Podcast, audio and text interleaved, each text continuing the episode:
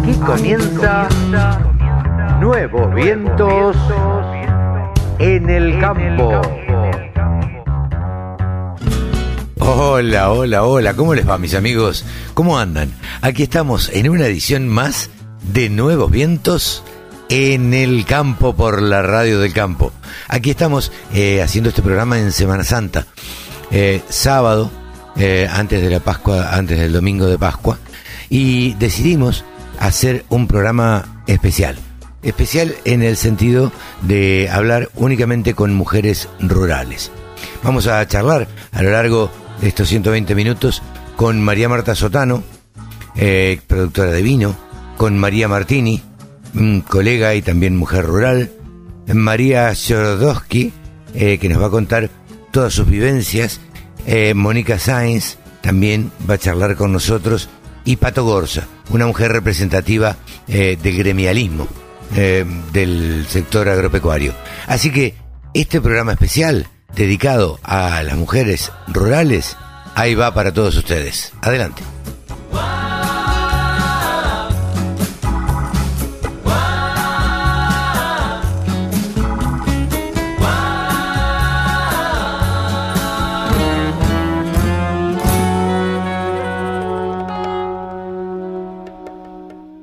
Sumate.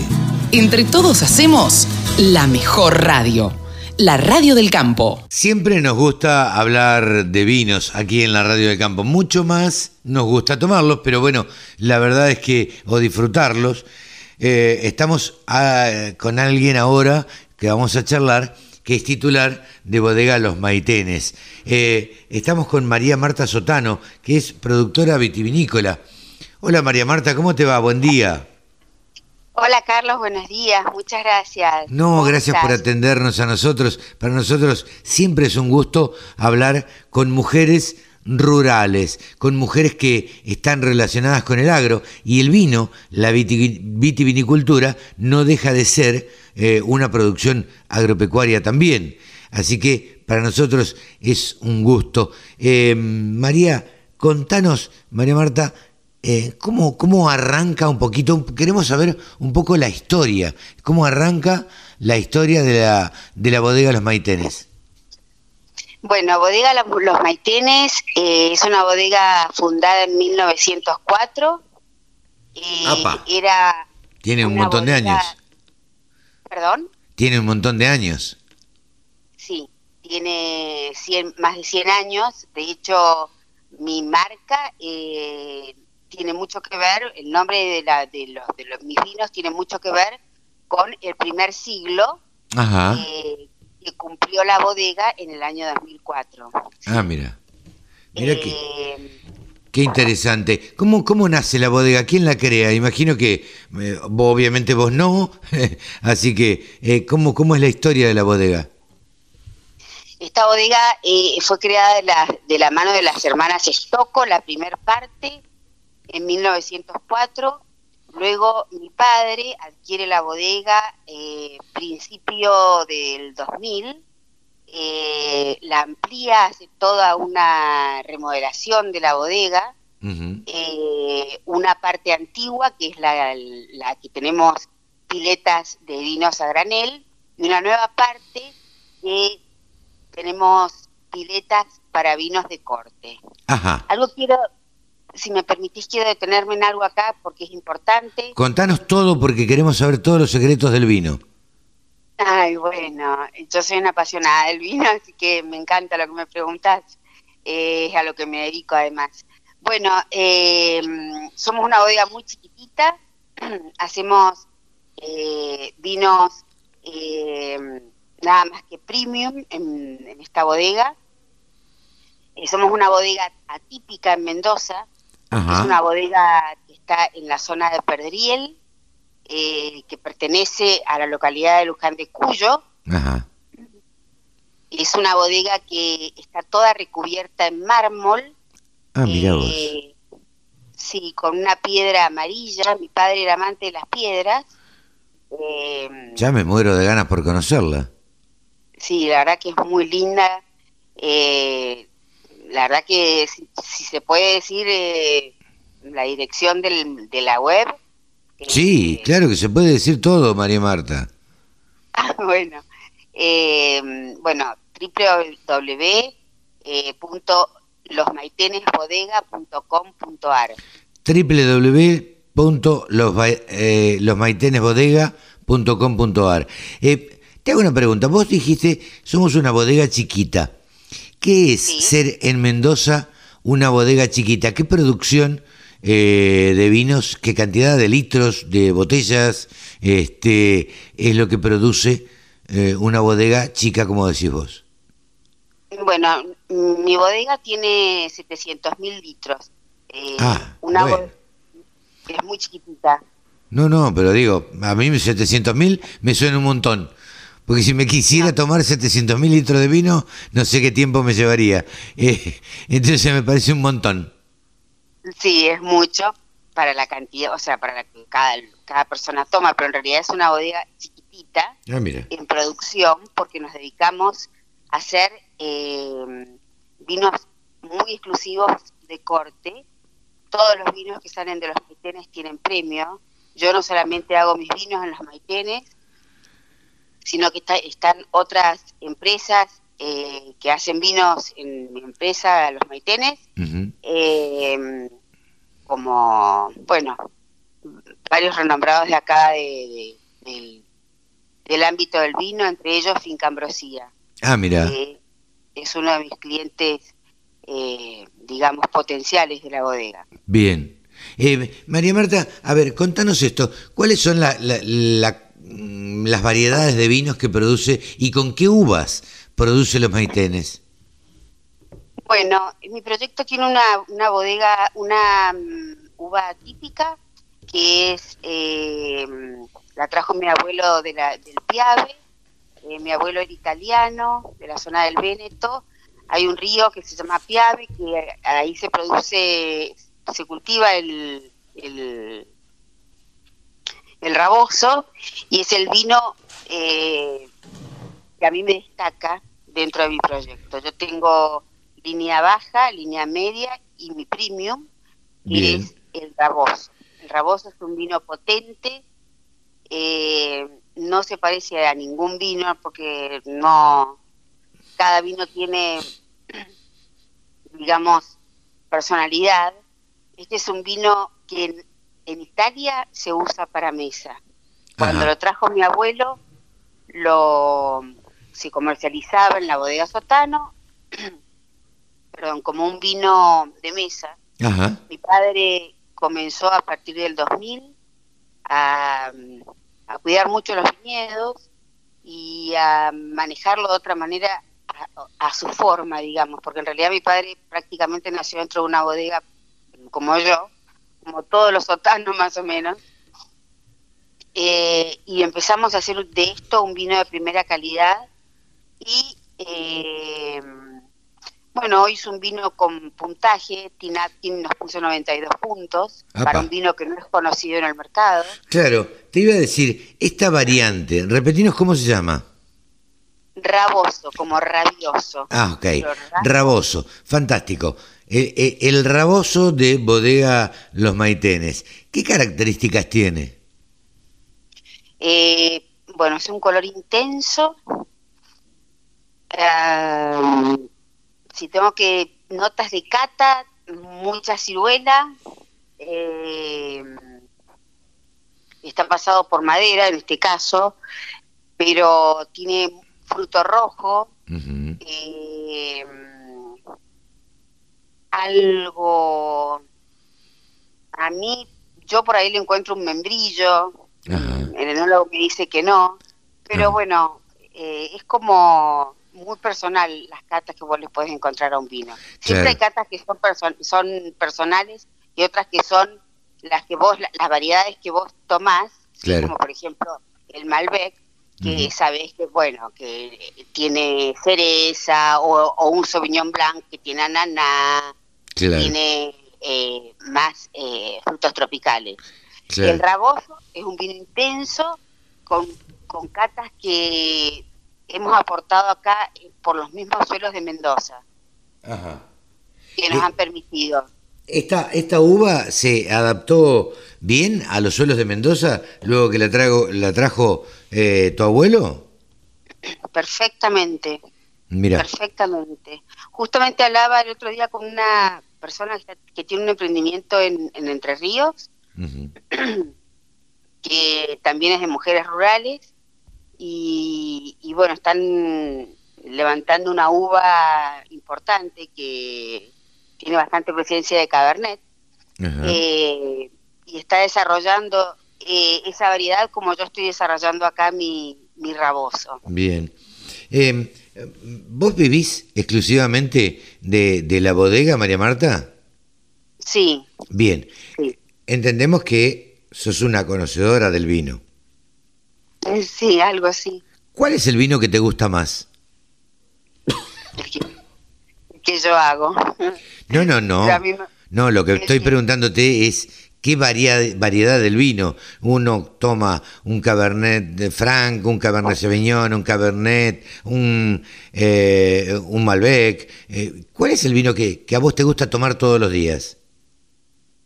Mm, a mí me gustan los vinos intensos. En este caso, me, por eso te digo el, que, el raboso, que es el que yo hago. si tengo que elegir entre lo que yo tengo, que tengo Malbec, Cabernet Franc, que es mi línea baja, de, porque mis vinos se llaman ambicioso, bélico y conciliador. a ver, a ver cómo son esos nombres de nuevo. Ambicioso, bélico y conciliador. ¿Qué tienen que ver estos tres nombres? La historia de todo un siglo. Ah, contanos, contanos. Bueno, 1904 y también la historia de la familia de, la familia Sotano. En 1904 eh, hubo fue, eh, o sea, el, año 1900 fue un año muy revolucionario hasta el 2000.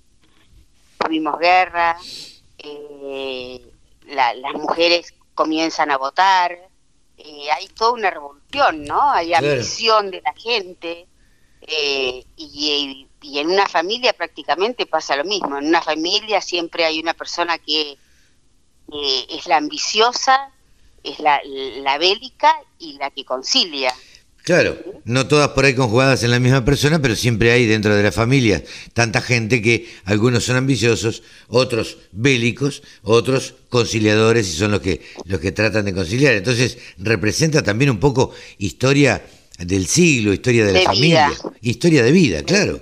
Es la vida misma, reflejada en variedades de vino. Exactamente. Entonces esto es mi proyecto es una historia de vida. Bien. Eh, ¿Tenés mucha gente trabajando dentro de la bodega? En la época de, de, eh, de viñedo, o sea, en la época de, de, de, vino, de hacer vino, sí. Ok. Sí, de, cuando producimos vino, bastante gente.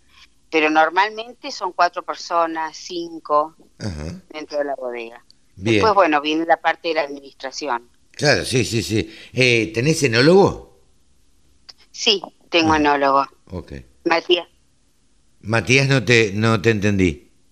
Matías Macías. Ah, Matías Macías, el enólogo de la bodega Los Maitenes. Eh, María Marta, la verdad es que no, no es demasiado común encontrar en el ámbito rural alguien que se dedique a, a fabricar vinos y como lo contás vos con pasión eh, habiendo vivido, eh, charlábamos por privado, le cuento a la audiencia que viviste en, varios lugares del mundo y que finalmente decidiste por último eh, de quedarte a, hacer tus vinos y hacerte cargo de, la bodega esta. Eh, ¿Te hace feliz esto? Sí, muy feliz me hace.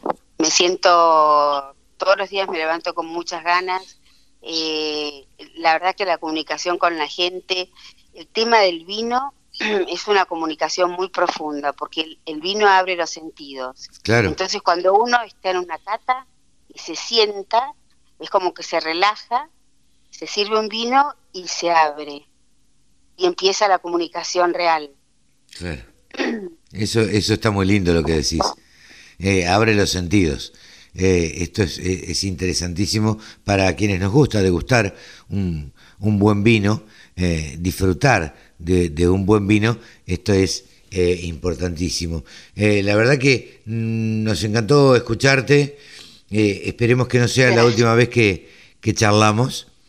esperamos mm, visitar en algún momento Bodegas Los Maitenes cuando un poco se abra todo esto y podamos viajar y, y, demás y podamos ir y, probar un sorbito de estos vinos de, esta uva rara o por lo menos que no se conoce tanto en la Argentina, el, el raboso.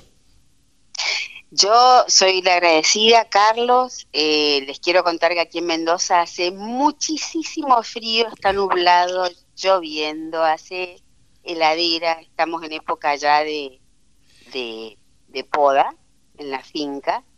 Y por último les quiero agregar que mm, con muchísimo cariño eh, Mendoza los espera porque hay muchas bodegas y muchos lugares interesantes para conocer. Y les quiero decir que eh, todo siglo, toda familia es atravesado por un, por un conflicto. Siempre una persona eh, es atravesada por un conflicto. Siempre que haya un vino, habrá un conciliador. Bien, bien, qué lindo lo que decís. por último, te pregunto, ¿en qué etapa estamos de de, de, las vides, están, vos decías, están en la época de poda, en la época donde, donde tienen que cuidarlas mucho del frío, ¿no? No, ellas se desnudan solitas. Se ah, mira. se quedan desnudas totalmente con su sarmiento, lo que hoy vemos, o sea, el sarmiento es la, digamos, es como el eje de la, del, del tallo de lo que sostiene la uva, ¿no? Claro. Eh, y hoy está totalmente desnuda. Ah, bueno, por el mismo otoño, ¿no? Claro. Y es el comienzo de la poda. Bien. Y, y en invierno tienen que cuidarla bastante de las heladas. Eh, en este momento ella se cuida muy se cuida solita porque va tomando mucho del suelo. Ah, mira. Es muy es muy sabia la, la, la planta de la uva. ¿Tienen riego? ¿Ustedes no? Eh, nosotros en, mi finca sí tenemos riego por goteo. Ah, ok, ok. Bueno, la verdad que te agradezco mucho esta charla, María Marta. Eh, hemos aprendido de, de, un vino que prácticamente no es conocido. Esperamos probarlo este, dentro de poquito. Esperamos que termine toda esta pandemia dentro de poquito y que podamos viajar y que podamos eh, estar allá y, disfrutar de este vino acompañado de, de, bueno, de, una buena charla, de, una buena degustación y poder, eh, bueno, conocer un poco más. Hemos aprendido hoy de lo que se trata este, este raboso y hemos conocido, hemos aprendido un poco y hemos conocido un poquito, poquito los secretos de la bodega Los Maitenes. www.losmaitenesbodega.com.ar, ¿lo dije bien? Perfecto. Muchas gracias, María Marta.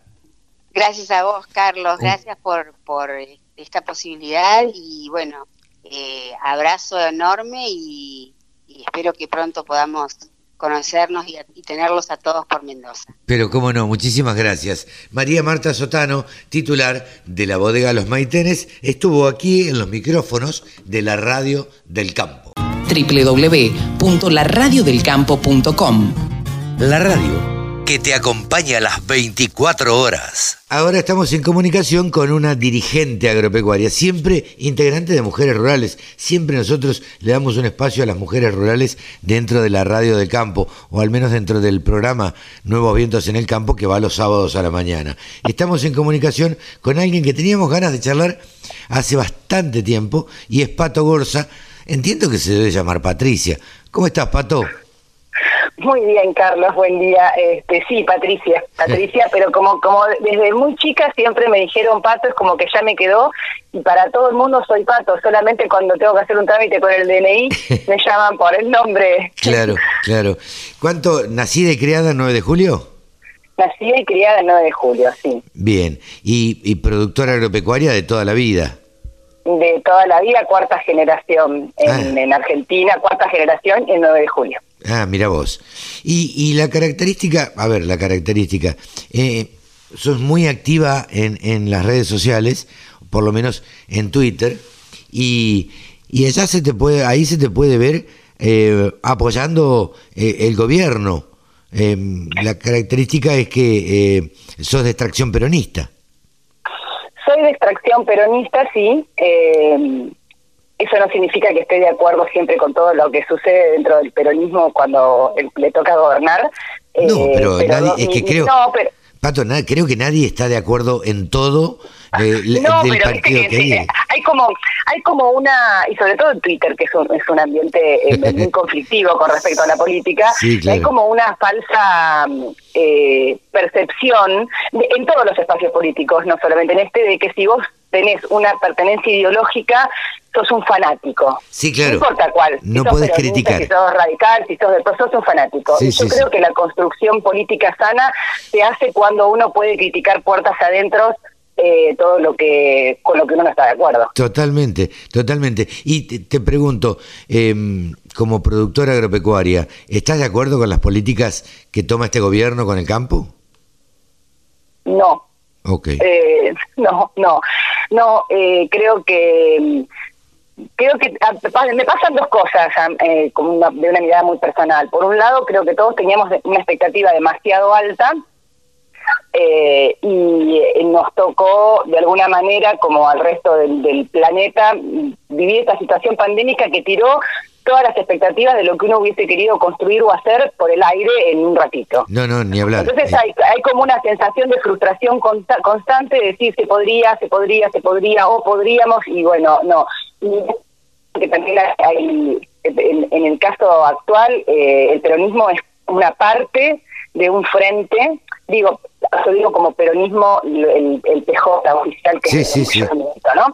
Después el, el- el frente de todos es eso, un frente de todos, es un frente muy amplio, donde como en todos los frentes eh, hay un montón de opiniones muy diferentes con respecto a los temas y sobre todo en agro. Claro. Digo, yo pongo siempre como ejemplo que, que Grabois también está en el frente de todos y sin embargo yo coincido en muy pocas cosas con él. Sí, sí, claro. Este, imagino que sí. Eh, pero más allá de las i- i- ideas políticas y, y demás, digo, ustedes están haciendo un trabajo muy importante y muy interesante a través de mujeres rurales, porque me parece que, mm, a ver, quería resaltar esto, las mujeres rurales qué sé yo, los que nacimos en el campo sabemos cuál es el rol de la mujer en el campo. Pero el, el ser urbano, como digo yo, no tiene demasiado idea de, de la importancia del rol de la mujer eh, que está trabajando este, al lado de su marido o, o dueña de un campo, digo, no, cualquiera sea la, la condición. Y me parece que han tomado una relevancia y se les ha dado por peso propio eh, el, el lugar que siempre debieron haber ocupado. ¿Vos lo sentís así? Eh, yo siento que estamos en ese camino. No, no, no creo que es tan así. Eh, por- te cuento cómo es el, el Mujeres Rurales. Mujeres Rurales es totalmente apartidario. Sí, de sí. hecho, yo siempre me, me cuando me- se han sorprendido muchas personas cuando nos preguntan por Mujeres Rurales, porque nosotros tenemos desde desde personas que no militan en ningún lado, que tienen son apartidarias, a personas que ni a mujeres que militan en, en el radicalismo, en el PRO, en el peronismo, en el frente, en el frente grande, o sea, y tratamos de abstraernos de todas las cuestiones políticas porque nuestro objetivo siempre fue tratar de armar un movimiento que creo que lo, lo venimos logrando que sea que represente la, prola- la problemática de la mujer, luche por esos derechos por la mujer rural, eh, independientemente del color político, porque creemos que esas son las cosas que quedan en el tiempo, ¿no? Totalmente. Cuando cuando no no se mezcla con otras cosas. Totalmente. Y- y- y en nuestra concepción de mujer rural es un poco más amplia que la productora o la propietaria del campo. Digo. Porque consideramos que una docente que da clases en una escuela rural es una mujer rural, porque su ámbito diario es ese y la problemática que transita es la misma tal vez que una productora. Los caminos, la conectividad, este, las situaciones de las familias con las limitaciones este, que, que, que le da a la educación en el ámbito rural. Entonces, una docente, eh, una trabajadora social del ámbito rural es una mujer rural digo, una trabajadora o la, o la esposa de un empleado rural es una mujer rural, una investigadora que trabaja en una facultad investigando este, específicamente cuestiones de, de- de tecnología para el agro es una mujer rural. Entonces nos salimos un poco de el, estereotipo que, que, entiende la urbe como mujer rural, que es una mujer que es propietaria y, o es la esposa del propietario, que es un poco más amplio el universo de la ruralidad. Eh, eh, sos de, de, toda la vida de, de 9 de julio, decías, ¿dónde eh, estudiaste? ¿Dónde? ¿Dónde estudiaste? Yo hice, bueno, todo lo que era mi ciclo de escolar el 9 de julio, después este fue, me fui a Buenos Aires, estuve unos años allá, no terminé eh, por cuestiones familiares eh, que tenían que ver precisamente con el campo y, me volví muy joven a hacerme cargo de, la empresa familiar a los 19, 20 años. Ah, mira vos, qué jovencita. ¿Y, y, ¿Y sentiste que pudiste ocupar un lugar tranquilamente? En mi caso personal sí, pero porque vengo de una historia familiar muy particular, donde las mujeres siempre fueron muy fuertes eh, por circunstancias de la vida. Mi abuela paterna quedó viuda a los 40 años con cuatro hijos en medio del campo. Entonces, eh, mi papá nos, eh, su, su, impronta con respecto al rol de la mujer siempre fue muy adelantada para la época y siempre nos educó a mi hermana y a mí este, con ese, con esa eh, libertad y con ese empoderamiento de que podíamos estar al frente y podíamos hacer las cosas y, de hecho nos cedió esos lugares. Entonces, en, mi caso particular, nunca tuve ese inconveniente. Eh, sí éramos la excepción a la regla, por decirte algo, qué sé yo, nosotros aprendimos a manejar muy chicas por estas cuestiones que te decían, viste, si te si yo no estoy y pasa le pasa algo a tu madre, alguien tiene que saber manejar un vehículo para llegar hasta la ciudad. ¿No? Entonces éramos teníamos 10 años y sabíamos manejar. Yo, no bueno, algo común. Esas son las cosas que las cosas que supo, que que pasan en el campo. Yo siempre cuento que aprendí a manejar en un jeep donde mi padre le ponía unos tacos para que yo tratara alcanzar a llegar a los pedales, ¿viste? Entonces. Claro, claro, esas adaptaciones. Claro, esas adaptaciones que se hacían. Y a los 11 años andaba arriba del tractor y, y, la verdad que crecimos así de, de felices. Eh, y, y, la mujer también cumple un rol. Eh, hoy veía una foto de, de una chica arriba de un caballo, montando un caballo y amamantando a su hijo. Y me pareció tan tierno y tan eh, clarificador de, de, lo que sucede en el campo eh, que, me, sorprendió. Eh, ¿cómo, qué, qué, qué, mm, funciones cumplen, o mejor dicho, qué producciones tienen ustedes en el campo? Nosotros hacemos ganadería de ciclo completo, y, algo de agricultura, pero la agricultura siempre pensada en función de, la alimentación, ¿no? De, nuestra producción ganadera. Esa es nuestra actividad. Hace muchos años éramos contratistas, pero bueno, salimos del negocio este, ya hace bastante, allá por el año 2002, 2003, eh, y hoy nos dedicamos pura y exclusivamente a producir lo nuestro. Eh, así que cuando me preguntaron si estaba de acuerdo con las medidas, imagínate que yo hago ganadería, así que no. Claro.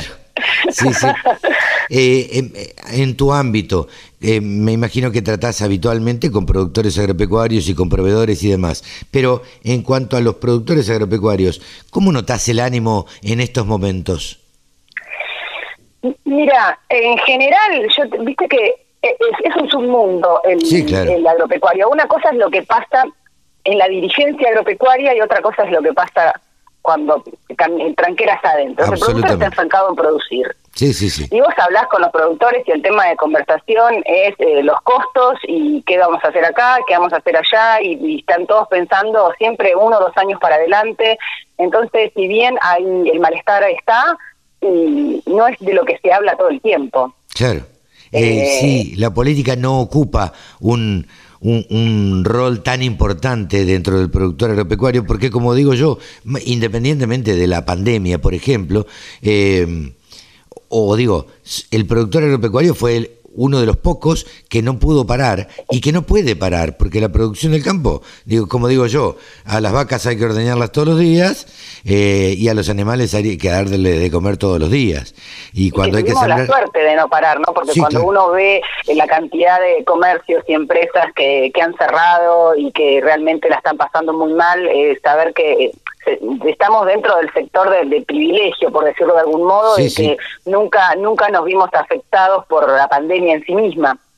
La mayoría, te lo puede decir cualquier productor, cualquier productora con la que hable, nosotros seguimos haciendo la misma vida siempre, ¿no? Nuestra vida siguió la normalidad, por decirlo de algún modo, con respecto a lo laboral. Hoy lo hablaba con alguien bien temprano y, le decía, eh, la verdad es que los que trabajamos relacionados con el campo y que viajamos y demás, salvo como todos nos acordamos que Expo Agro terminó un día antes y todos nos tuvimos que volver a nuestras casas y de ahí en más arrancó la pandemia y este eh, y, el, encierro que fueron estos primeros 15 días de sorpresa y después vuelta a trabajar más o menos normalmente.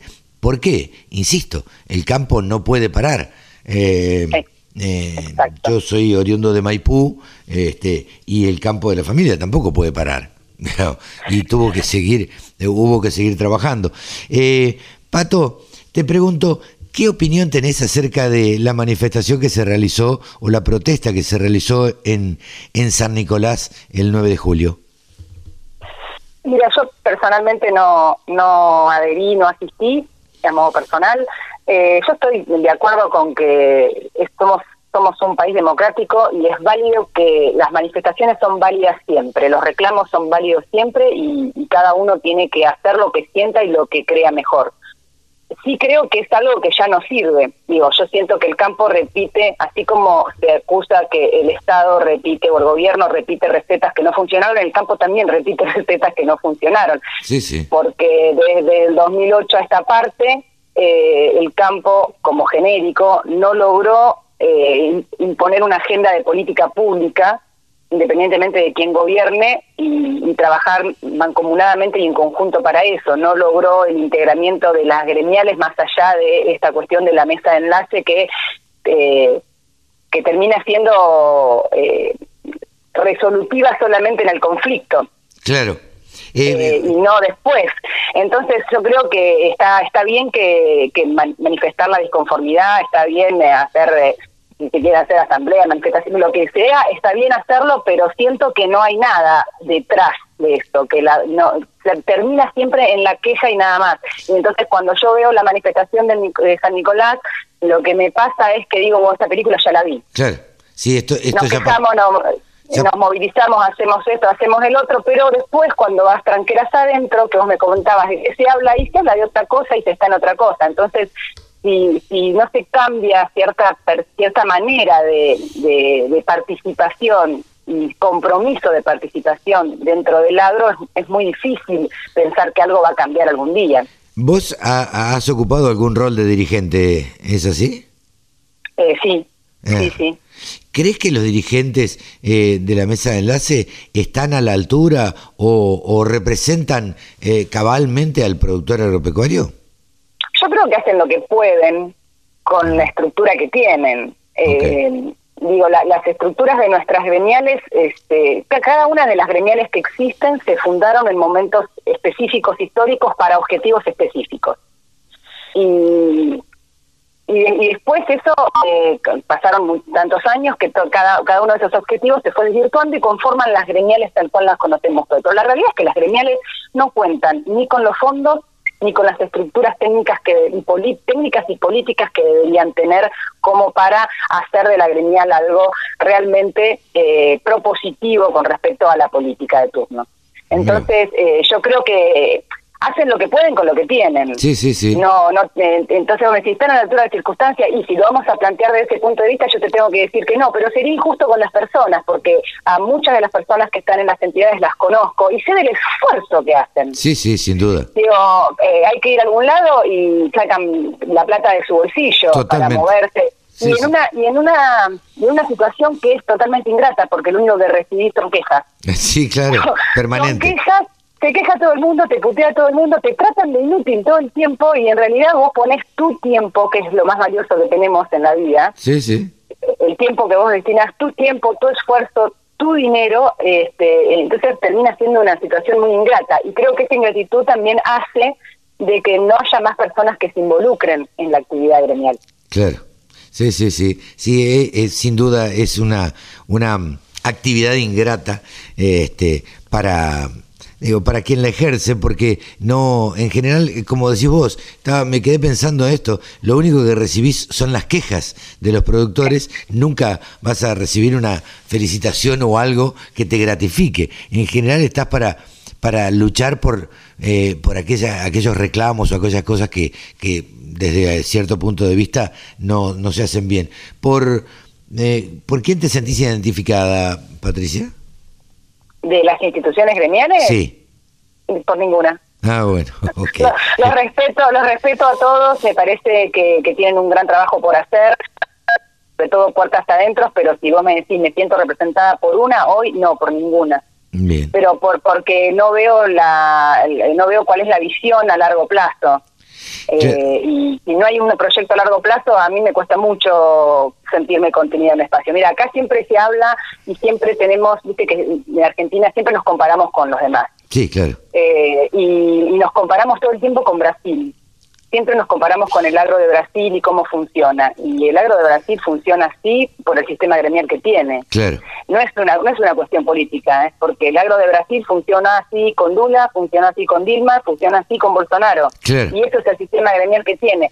Y cuando nos comparamos, nos, nos criticamos a nosotros mismos por todo lo que nos falta, pero nadie hace foco en eso, en Claro. mirar, decir, che, pero pará, ¿por qué a ellos les va de esta manera y a nosotros no? Y bueno, pero ellos tienen un sistema gremial organizado, este, con recursos, además, Claro. eh, único, unificado, porque es una sola gremial, que donde están todos adentro, eh, y bueno, y así consiguieron tener políticas públicas a largo plazo, gobierne quien gobierne. Y nosotros no logramos, como en todas las otras áreas de Argentina, el campo también tiene sus grietas, Sí, sí, sus claro. discusiones, que generalmente son de coyuntura, nunca de fondo y nunca a largo plazo. Yo lo, lo único que, que tengo es, sí es esperanza en, en una generación nueva que viene empujando, que, que hoy eh, rondan los 30 años, eh, que creo que vienen con una cabeza distinta y creo que ahí hay hay que apuntar y hay que apuntar a los jóvenes que quieren que quieren empezar a hacer este camino. Sin duda, sin duda me parece que el futuro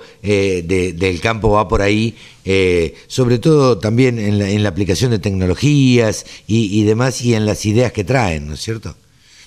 Totalmente, totalmente. Hay, hay una mirada distinta de la juventud y una mirada menos confrontativa. Sí. Digo, lo que le pasa a la, a los- a la- gente más grande, dentro de la que por ahí también me incluyo, es que todos tenemos historias de enfrentamientos dentro de las mismas instituciones, digamos, ¿no? Sí. Entonces es muy difícil este, sacarse toda esa mochila de encima y decir, bueno, no, pero hagamos borrón y cuenta nueva. En algún momento siempre sale porque vos, porque el otro, porque esto, y así es muy difícil eh, lograr la construcción que necesitamos como sector.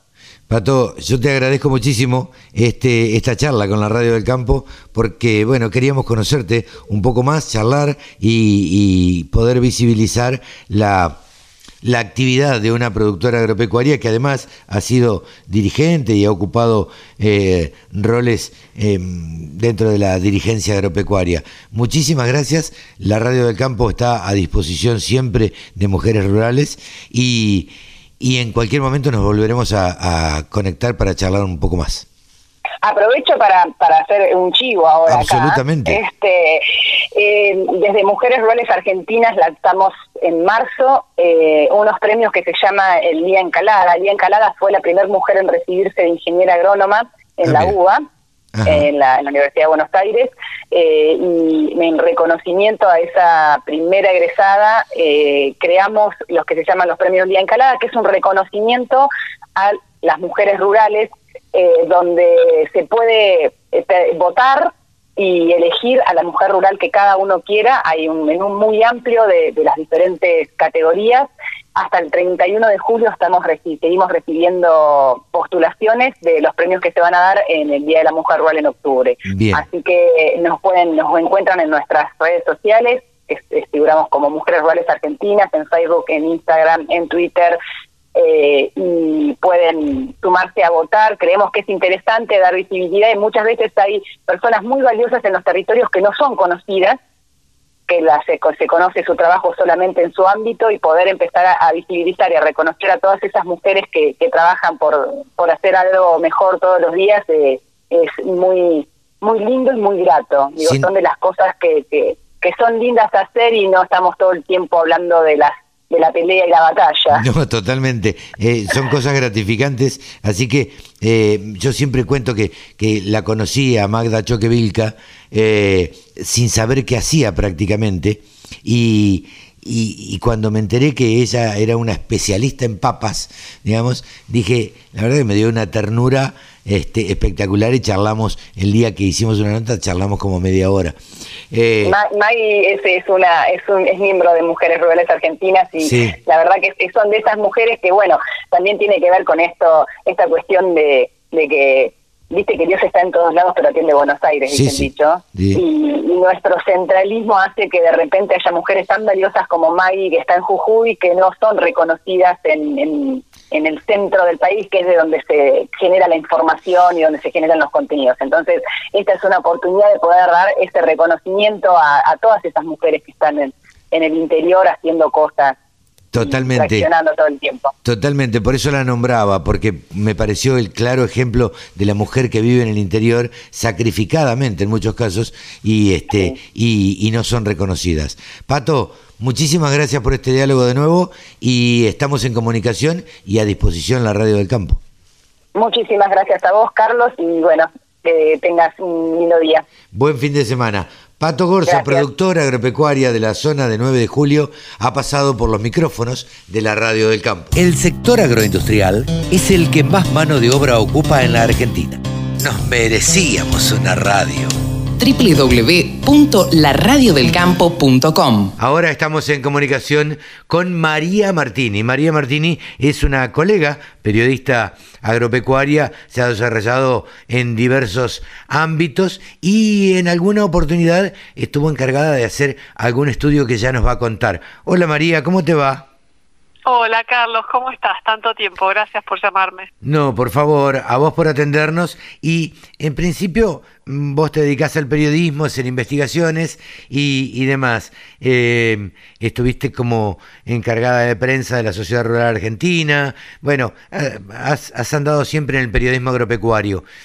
Contame, contame de un estudio que vos hiciste o que te encargaron que hicieras en el año 2005, que anduvo en boca de algunos periodistas por estos días.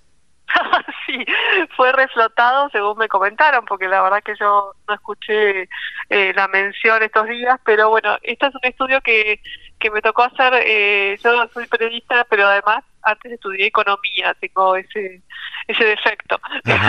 eh, y, y, entonces hice un estudio para el INAI en su momento, que era es un instituto que funciona dentro de la Bolsa de Cereales de Buenos Aires, que está financiado también por Sociedad Rural Argentina y por otras entidades, en donde me pidieron que relevara todo lo que era, eh, digamos, eh, prohibiciones o instrumentos eh, parciales o totales a las ventas externas en todos los países del mundo, ¿no es cierto? Eh, y bueno, eh, hice ese relevamiento eh, y descubrí cosas así muy, muy insólitas, como por ejemplo, bueno, digamos, la conclusión de, del estudio, en primer lugar, fue que eh, estos instrumentos que la Argentina todavía continúa usando, como los derechos de exportación, se usan todavía en países muy, muy subdesarrollados que no tienen eh, bien desarrollados sus eh, formas de cobrar otros impuestos. ¿Por qué? Porque los derechos de exportación son impuestos muy, muy fáciles de cobrar. Convengamos, eh, y, reiteremos esto, María, vos hiciste este, este trabajo en el año 2005. Así es, fue en el año 2005, sí. Eh, y la, bueno, una de las conclusiones, como te decía, era ese, ¿no? Que los países usan ese instrumento de derechos de exportación para eh, facilitar su cobro de impuestos. O sea, países muy subdesarrollados todavía lo usan en forma así tan generalizada, bien generalizada para sus exportaciones. Después, eh, es un instrumento que en otros países se usa, si se quiere proteger por ejemplo, alguna eh, alguna por algo que digamos eh, no quiera no se quiere eh, no, se quiere que se comercialice. Como por ejemplo eh, lo que es eh, no me sale ahora el nombre pero los cuernos de los elefantes ah. que son de, marfil. marfil claro. Sí sí, sí bueno se usan derechos de exportación altísimos porque se sabe que eh, si no, bueno, se pueden traficar. Y también, por ejemplo, si se quiere desincentivar eh, el consumo de algún por ejemplo, los cigarrillos en algunos países, pero son usados en países que tienen eh, formas de recaudar y sus sistemas de recaudación bien desarrollados en forma muy, muy puntual y muy esporádica. Claro. Eh, Convengamos que, que no es un, un eh, en países medianamente normales, por lo que vos nos contás, eh, no es algo tan normal este tipo de impuestos y se hace que quede claro como para proteger la exportación de algunos productos que son que están prohibidos, por ejemplo. Eh, tal, como, tal como decíamos, el marfil, eh, y, para desincentivar la producción de algunas cosas que se necesitan en, en, en, la mesa, digamos, o es fundamental para ese país. Claro, e, en, e, en, ese sentido no encontré muchos ejemplos. Básicamente sí encontré ejemplos, eh, digamos, para empezar, digamos, no había, como te decía, eh, un uso sistemático y durante muchos años eh, y tan abarcativo como en Argentina de los derechos de exportación.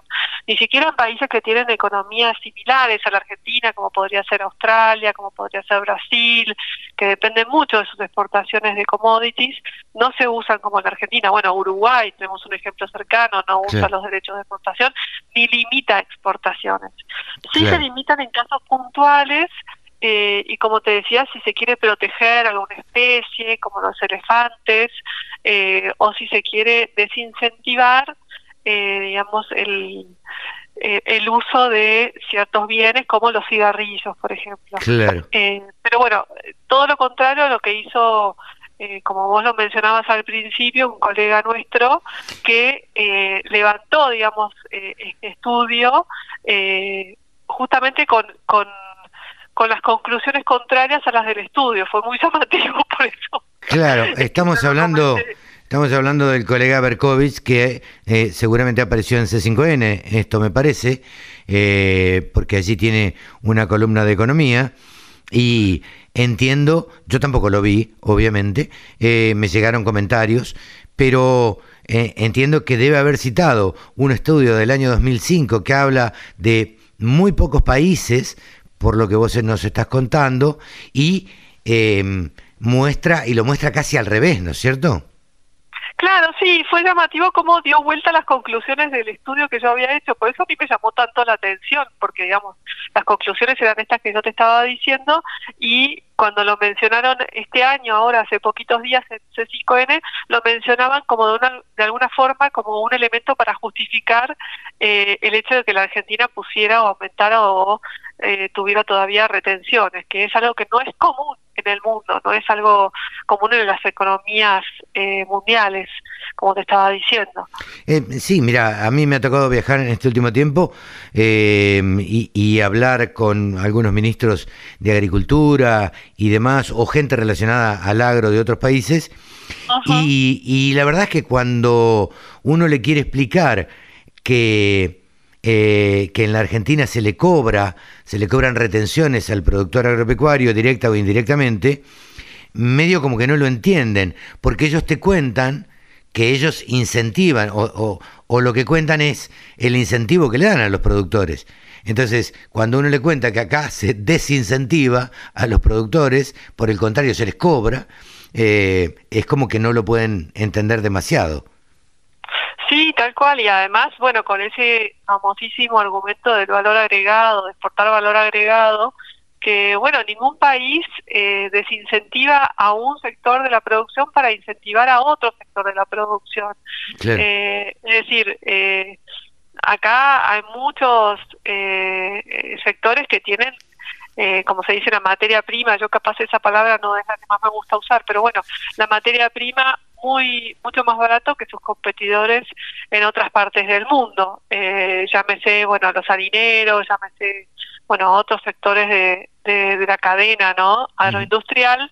Eh, que bueno, en otros países no sucede que tengan que pisarle el piso, el precio para que puedan ser supuestamente competitivos o eh, ese famoso argumento de la mesa de los argentinos, cuando todos sabemos que lo que tenemos que hacer es producir más y que las retenciones son justamente un incentivo para producir menos. Sí, absolutamente. Eh, desincentiva. Yo la verdad que no puedo creer y creo que el ministro Domínguez, de lo cual de esto que voy a decir me hago cargo, no te quiero involucrar, pero la última conferencia de prensa que dio, que la dio un sábado, después de que hablara el viernes el presidente de la Nación, eh, yo lo noté nervioso, lo noté hasta poco convencido de lo que decía.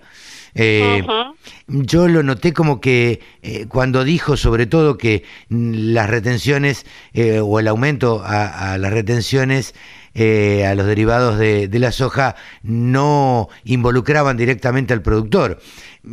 Digo, me extraña que un tipo del interior, que de Chacabuco, que conoce el oh. campo, que ya fue ministro en alguna otra oportunidad, eh, diga una barbaridad así, porque sabido es que los exportadores van a reflejar esa, esa quita que les van a hacer a ellos, se la van a reflejar en el precio.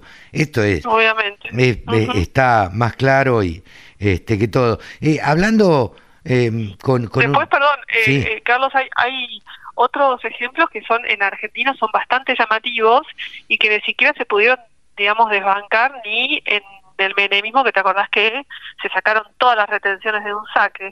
eh, bueno, hay nichos que continúan eh, teniendo este beneficio de las retenciones en su materia prima, como por ejemplo el sector de los de los cueros, ¿no es cierto? De, ah, los cueros curtidos. Eh, sí, sí, que es realmente llamativo porque tampoco se lo sacó el gobierno eh, de Macri, eh, que tienen el cuero crudo eh, con una retención, con lo cual, eh, bueno, tienen muchísimo más barata la materia prima eh, que sus competidores en el exterior y no hay forma, no hay forma, digamos, de son, bueno, muy poquitas las curtiembres en Argentina, ya sabemos cómo es el mercado, y bueno, esos son como nichos que llaman la atención que sigan existiendo. Sí, sí, sí, justo nombraste el mercado de los cueros, un mercado absolutamente concentrado, prácticamente en, en, dos empresas.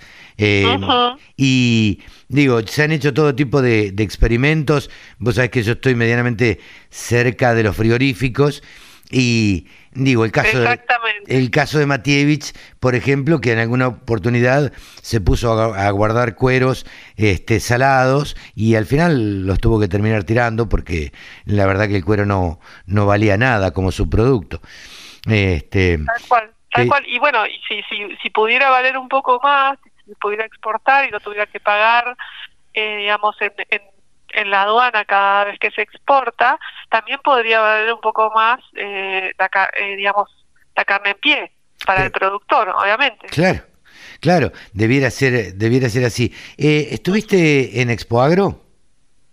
Sí, estuve después de, bueno, dos años sin de, aquella Expo del 2020 que fue la última. Creo que ahí nos cruzamos. Eh, como sos periodista, te voy a preguntar, eh, ¿cómo viste a los productores? ¿Cuál fue tu, tu impresión de Expo Lo que pasa que Expo bueno, es, es me parece que fue, esta Expoagro fue una explosión, ¿no es cierto?, de ganas de estar, había muchísima gente, mucha gente preguntando, mucha gente averiguando precios y contenta de alguna forma de volver a la exposición, de volver a verse, fue como una fiesta. Ahora, eh, más allá de eso, eh, la verdad que fue eh, llamativo que el gobierno esperara que termine Expo Agro para después hacer estos anuncios, ¿no es cierto?, de, del aumento de las retenciones. Eh, y bueno, yo creo que el, el, productor está un poco ya desanimado, ¿no?, porque eh, empieza la campaña triguera. Eh, sí, por, por el cambio. Están muy altos. El cambio de reglas de juego, digamos, en la mitad de, del camino decime cómo va a ser este, antes de empezar y veo qué decisión tomo. Exactamente, exactamente. Y de alguna forma uno eh, lo que siente, ¿no? Es que, digamos, uno, eh, digamos, al productor de alguna forma lo culpan por una cuestión que no es responsabilidad del productor, es decir, la inflación eh, la sufre el productor igual que, que, que todos la sufrimos, digamos, cuando vamos al supermercado, este, y, y bueno, eh, te, te trastoca absolutamente todo, más a veces para el productor ganadero que vende dos veces al año, vos pensás que, eh, no sé, un productor que hace terneros los vende marzo, abril, vende sus terneros, después vende su vaca de rechazo y con eso tiene que vivir todo el año. Sí, sí. Y es plata que se le va deshaciendo en la mano, es decir, No, no. se- es como agua entre los dedos. Si no la, si no la invierte, eh, cuando, cuando llega fin de año tiene la mitad de plata. Pero bueno, Es así. Eh, quería, quería tener esta opinión, quería tener, eh, nada, eh, solidarizarme con, con este, con este, sí, con este, no sé si robo, no sé si, si mal uso. eh, a mí me, me da mucha bronca cuando un colega a otro colega, eh, primero, o le saca información, se la publica y no cita las fuentes, o, o las utiliza mal. Digo, hay dos cosas que, o las utiliza a favor suyo, pero al revés, digamos, para Sí, defender. fue como un poco más que una picardía, ¿no? Porque de alguna forma uno sintió que fue adrede para defender una posición y esto de que, bueno, cuando yo iba a la Facultad de Economía, me acuerdo que había un profesor que me decía que a las estadísticas había que eh, acogotarlas hasta que confiesen. y, eh, porque bueno, con las estadísticas se pueden decir muchas cosas, ¿no? Pero esto era algo muy concreto y que está escrito en un en un documento, ¿no? Llama la atención que hayan sacado justamente la conclusión contraria. Claro. Sí, sí, sí, justo la utilizó para lo contrario de- lo que vos habías querido decir. Pero bueno, suele, suele pasar cuando se quiere desinformar. María, te mando un beso muy grande y un beso a tu gorda. Y nada, nos estaremos viendo en cualquier momento. Dale, Carlos, muchísimas gracias por llamar y por este espacio. ¿eh? María Martini, periodista agropecuaria, en los micrófonos de la Radio del Campo. La Radio del Campo. Única emisora con programación 100% agropecuaria. Ustedes saben que aquí en la Radio del Campo y en el programa de los sábados a la mañana, Nuevos Vientos en el Campo, eh, tenemos la costumbre de charlar en general con alguna mujer rural que, nos llame la atención y que tenga cosas lindas o no tan lindas para contarnos, que, tengan historias de vida. Eh, es así que estamos en comunicación con Mónica Sainz, que es de la Adela, eh, ubicada en La Pampa. Hace más de 30 años que trabaja en educación rural, hoy está jubilada y se volvió, no sé por qué, se volvió productora ganadera. Eh, contanos un poquito. Eh, está- Mónica, gracias por atendernos desde ya. Gracias por atender a la Radio del Campo. ¿Qué tal? Bueno, eh, no, gracias a ustedes, gracias a ustedes. Eh, Un placer. ¿Sos maestra? Yo soy maestra eh, que me acabo de jubilar en pandemia. Viste que la pandemia marcó un antes y un después para muchas cosas. Sí. bueno, decimos en pandemia. Justo cuando empezaba la pandemia me jubilé. Ah, mira vos. Soy maestra de alma y bueno. ¿Y, y, y dónde dabas clase? ¿En, en alguna escuela rural, obviamente? Eh, sí, yo trabajé 32 años en la Escuela Hogar Fortunato Anzuategui, que queda en la provincia de La Pampa, Ajá, al sureste, en el departamento de Caleu Caleu. ajá. eh, a 22 kilómetros de la localidad de La Vela, que es donde yo vivo. ¿m? Mira, Eh, eh, durante 32 años. que viajabas todos los días. Claro que sí, viajábamos eh, siempre con otros docentes, ¿no? Compartiendo gastos, como todo Claro. maestro rural. Qué raro, pero no ganan, no ganan, no ganan muy bien los maestros. Eh, sí, yo no digo que no ganamos bien, ¿eh? Yo no me quejé nunca de mi sueldo como un docente rural. No, digo, Pero de todas maneras, eh, a ver, eh, eh, lo- en La Pampa nosotros no tenemos eh, un adicional por traslado ¿m? en escuelas rurales. Tenemos una bonificación por zona desfavorable, estés Claro. donde estés en La Pampa, teniendo en cuenta Santa Rosa. sí, En sí, otras provincias sí. Río. Negro, por ejemplo, que es cruzando el, el río al sur, al Sí. río Colorado, sí. eh, hay, hay eh, colegas que trabajan en, en- en escuelas eh, rurales y tienen un adicional por, por esto. Bueno, de todas maneras, toda la vida el maestro rural este, compartió gastos con otros, con el mismo auto, la misma camioneta. Sí, sí, Así que así viajé durante 32 años. Incluso llevé a mis hijos. claro. Eh, eh, nos, vamos a- nos íbamos a la mañana y volvíamos a la tarde, ¿no? Sí, sí, y sí, una vez cada 10 días nos quedamos a dormir. claro. porque Sí, sí. tocaba la guardia o turno, como le llamamos. Ajá. Este, fueron cambiando los nombres. Al principio era guardia, después se llamó turno. Claro. Eh, bueno, nos quedamos este, hasta el otro día y al otro día te levantabas, te ponías el guardaforma y seguías Sí, sí. las siguientes jornadas. Seguro, seguro. Eh, Soy hijo de maestra rural. Eh, Ah, hice hice mi primario en, en una escuela rural. Eh, Ah, sí. conozco conozco bastante bien la vida de los maestros rurales. Este, y del sacrificio que hacen para llegar, a veces en auto, eh, a veces en el caso, en otros casos a caballo, los chicos eh, en general a caballo, eh, este, o, o, bueno, que los traían los padres, pero conozco, conozco el sacrificio de los, de los maestros rurales. Y, y conozco por todas las, las vicisitudes que pasan maestro rural también. Eh, vos habrás pasado muchas. Sí, en realidad te tiene que gustar mucho la escuela hogar. Si no, directamente, yo creo que yo también he tenido compañeros que han, o colegas que han ido a hacer una suplencia y bueno, estuvieron un día o dos y no, le, no era lo suyo y se fueron, pero es respetable, ¿eh? También, es muy respetable.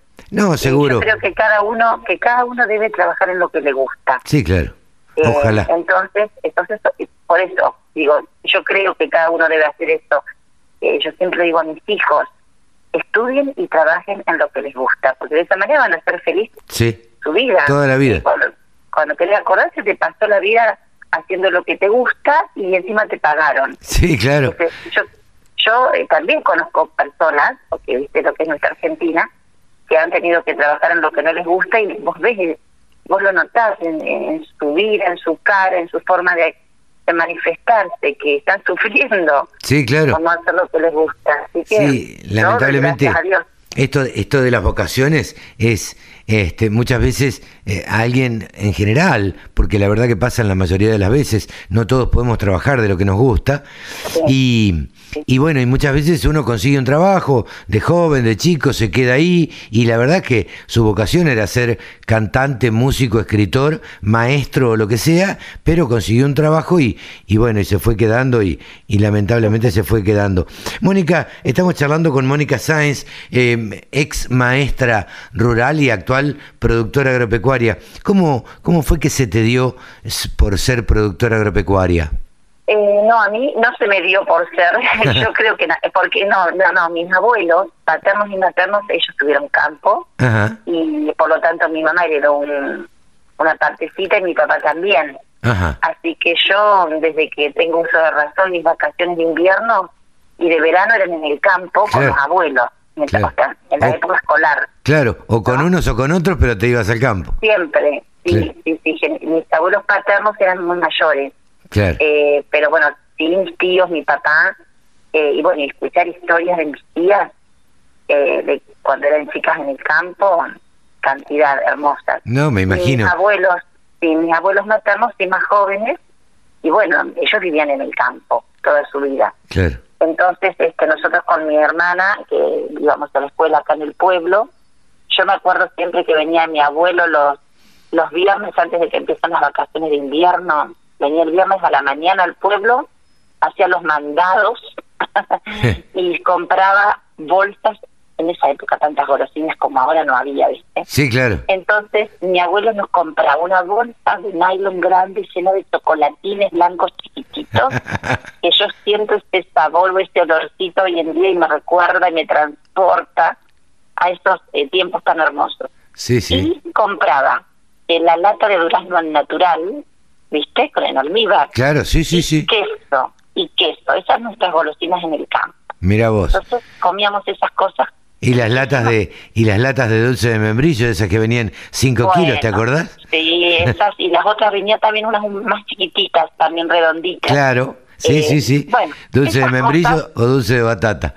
Que vos eh, las ves o sentís el, el aroma y te transporta a felicidad de, de la niñez. de la niñez, sí, sí, totalmente. Así que ya íbamos con el abuelo al campo, me acuerdo que ayudábamos en el corral de las chivas, a ordeñar las chivas cuando nacían los chivitos, este bueno, ayudábamos a ordeñar las vacas, íbamos con él, éramos chiquitas. No. Nos había hecho unos banquitos para ayudarnos a ordeñar, la abuela hacía la manteca, bueno, esas cosas hermosas Claro. que ahora, viste, ya no existen. Cosas, no, no, no, ya no existen, pero cosas que uno, uno realmente vivió en el campo y le traen tantos recuerdos. Sí, este, muy eh, ¿Andabas a caballo de chica? Sí, andábamos a caballo, había una yegua muy mansita que se llamaba La Rosada. Esa era para nosotras, eh, para andar nosotras, sí, sí, muchas anécdotas muy lindas. Y Eh, bueno, sí, la después cría- fallecieron mis, perdón, Sí, no, no, no, no, decime, decime. fallecieron, fallecen mis abuelos y bueno, y mi papá le tocó una parte de campo y mi mamá también. Falleció mi papá Ajá. hace unos 10 años ya y bueno, mi hermana y yo y mamá quedamos. Eh, mamá que trabajó toda la vida en el campo, eh, dijo, bueno chicas, ya está, yo me quedo en el pueblo. Claro, Eh, y mi hermana no le gusta el campo, Claro. así que a mí que me encanta, eh, reuní a mis hijos, que tengo seis, y a mi marido en la cocina de mi casa, que me acuerdo la imagen también. Y bueno, y les dije, bueno, acá hay dos cosas. O se alquila el campo claro, o se trabaja el campo en familia. Mm, Algunos de mis hijos estaban estudiando. claro. Y bueno, no, no, todos, todos, no te puedo hacer los gestos que me hacían con el puño en el corazón. y así, viste, los, los gestos que hacen los jóvenes. Sí, sí, Como sí. yo te banco, yo sigo, viste. Claro. Eh, y bueno, y ahí estamos. Aprendimos tantas cosas, muchas cosas nuevas. Hemos metido la pata en muchas también. Bueno, Pero de los errores se aprende. Pero seguro, sí, claro que se aprende y además, eh, como yo siempre digo, eh, la producción agropecuaria, el hacerse cargo de un campo, eh, es una actividad a cielo abierto, dependés de la lluvia, de la tormenta, de la sequía, de, de, de cómo venga el clima en su mayoría de, de los, cosas, de los casos, ¿no? Exactamente, sí, sí. Hemos tenido al poco tiempo, tuvimos incendios forestales donde se quemó todo absolutamente y bueno, y ahí los chicos me acuerdo que lloraban en la tranquera todos después de, de haber tenido que disparar porque hicimos contrafuegos y Claro. bueno, la luchamos hasta último momento y un momento mi marido dice, súbanse a los autos, porque había varios vecinos y hay Claro. que irse porque venía y bueno, y nos fuimos y lo esperamos en la tranquera viendo cómo se quemaba todo. Oh, qué Y terrible. bueno, yo, sí, lloraban los chicos, o sea, adolescentes ya. No, no, le digo, listo, acá hay que seguir y, y yo lo aprendí mi papá muchas veces, se quemaron los campos. Claro, Eh, y bueno, listo, eh, te metes en crédito como todo productor agropecuario, te metes en crédito, levantas alambrados y, y llueve, y llueve. En algún momento llueve. sí, sí, sí. Lamentablemente es así. Yo siempre digo que, que en el campo, viste, se viven eh, las campañas, son cada seis meses, eh, la ganadería es un poco más larga o bastante más larga, pero independientemente de todo, las noticias no es que duran dos días, viste, porque estamos acostumbrados, sobre todo los que los que nacimos en el campo, pero por ahí vivimos en, en- en Buenos Aires, eh, a que las noticias duran un ratito, ¿viste? Un choque en tal lado, dura una noticia y, y nada más, y la noticia pasó. Ahora en el campo, los incendios no empie- empiezan en diciembre y terminan en marzo. Las inundaciones, eh, no es que se inunda hoy y mañana pasó la inundación y ya está todo seco y listo.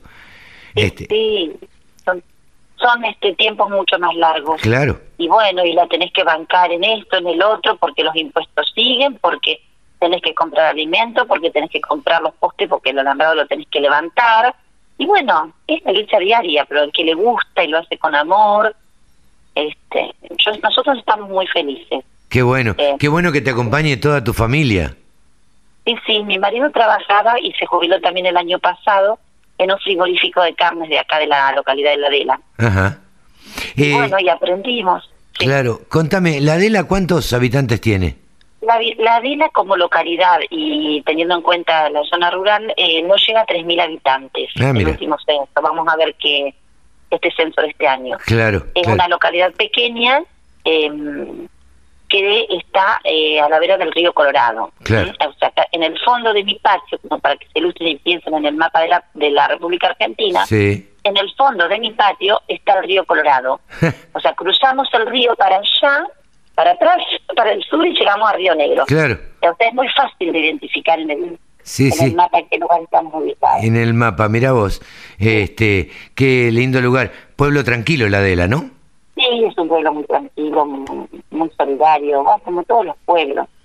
Este, acá mm, en la época de la pandemia, por ejemplo, este, todo el mundo ayudando a todo el mundo. Te enterás que fulano está aislado y, y ya se armaban casitas con mercadería, Claro. eh, se les daba a la gente, o sea, todo el mundo se conoce. eh, cómo, cómo es la, la solidaridad distinta en el interior, ¿no? Eh, Claro. Acá Yo- no nos conocemos con el vecino. Bueno, es que ahora estos días que estuvimos en Buenos Aires con mi marido, que fuimos a, a, a la entrega de premios del día en Calaga, Sí, eh, después nos quedamos dos días más, ya que estamos jubilados, Claro. dijimos, dejamos los tanques llenos, dejamos todo organizado en el campo, los chicos que, que fueron a, a controlar todo, y eso hablábamos, nos sentábamos en las plazas, ¿viste? y, y mirábamos la gente y, y- y comparábamos eso. Yo digo, la pandemia, qué cruda que habría sido en la ciudad, porque vos estabas en tu departamento y no sabías que el otro lado estaba necesitando, ¿no? no, absolutamente, absolutamente. Eh, en los barrios por ahí eh, es un poco Claro. distinto, pero en la capital federal, cuando vivís eh, en un departamento, eh, no sabés lo quién es- ni siquiera sabes quién es tu vecino. Claro, sí, Este, nosotros esto, esta comparación hacíamos. Y así que muy contentos de vivir donde vivimos. Es Eh. muy lindo la capital, pero bueno, es otra vida. ¿Cómo, ¿Cómo te cayeron estos premios? La verdad es que yo, eh, primeramente que cuando me dijeron que estaba nominada o seleccionada para entre 400 mujeres, yo lo primero que dije, pero ¿por qué? Si lo que yo hice no fue un, a ver, no es un sacrificio, trabajé en lo que me gustó, me pagaron para ello, eh, no tuve mayores problemas. Eh, bueno, así que fui, agradecí a la persona después de, yo me enteré hace poco quién me había nominado, a mí me habían pedido hace un, en el, en el 20, en el 2020, Sí. eh, algunos proyectos que yo eh, desarrollé con mis alumnos eh, sobre ferias de ciencia, que viajamos también a, al exterior. Ah, me mira. pidieron los proyectos, sí, sí, sí, me pidieron los, y sí, eh, justamente uno de los proyectos eh, se refirió a los incendios forestales en 2016 y 2017, Ajá. en que sucedieron acá. La Ah, mira. escuela está en el campo, así que se quemó hasta el patio de la escuela. No, no, me imagino. Eh, ¿Y Y de qué bueno. se trataban esos proyectos? Bueno, Eh, ese Moni- trabajo, sí, ese trabajo lo hicimos con... Yo a mí siempre me gustó trabajar en feria de ciencias y presentar con Ajá. mis alumnos en distintas, en, bueno, en distintas instancias. Acá en La Pampa, en educación lo tenés, eh, primero haces una feria de ciencia local, después haces una zonal, y si te seleccionan vas a la provincial y podés ir a la nacional. Y además lo presenté, siempre traté de, de salir con mis alumnos que conozcan otro territorio, que, que si, mm, por ejemplo, no sé, la geografía de La Pampa, mm, las tierras del Igualpalel, bueno, armar un viaje, armar un proyecto de estudio para que para ir en un colectivo, buscar dinero, ta, ta, ta, ya pedir Claro. a todo el mundo, hacer un parada, pero conocer las tierras del Igualpalel. No es lo mismo que el chico la vea en un, en un libro, que la vea en un video, bueno, ahora hay más, más este videos para ver, a que el chico vaya a la pista y sienta el olor, vea los animales, se caigan entre las piedras. Eh, esa es la diferencia para mí, ¿eh? Sí, sí, sí. La, la vivencia, la vivencia hace, hace de todo, digamos, hace que se fijen las cosas. Tal cual, no importa los riesgos que corras. Esa fue mi forma de vivir como docente. También respeto mucho y siempre digo a aquel docente que no se anima, porque también es mucho compromiso salir con niños que no son tuyos. Sí, claro. Pero bueno, yo tuve un grupo de, de compañeros, entre estos los el secretario del taller de educación física, que armábamos un proyecto y mamás y compañeros no docentes que me ayudaban a juntar el dinero y, y pedíamos un colectivo al municipio y pagábamos los gastos de combustible y la comida del chofer y salía.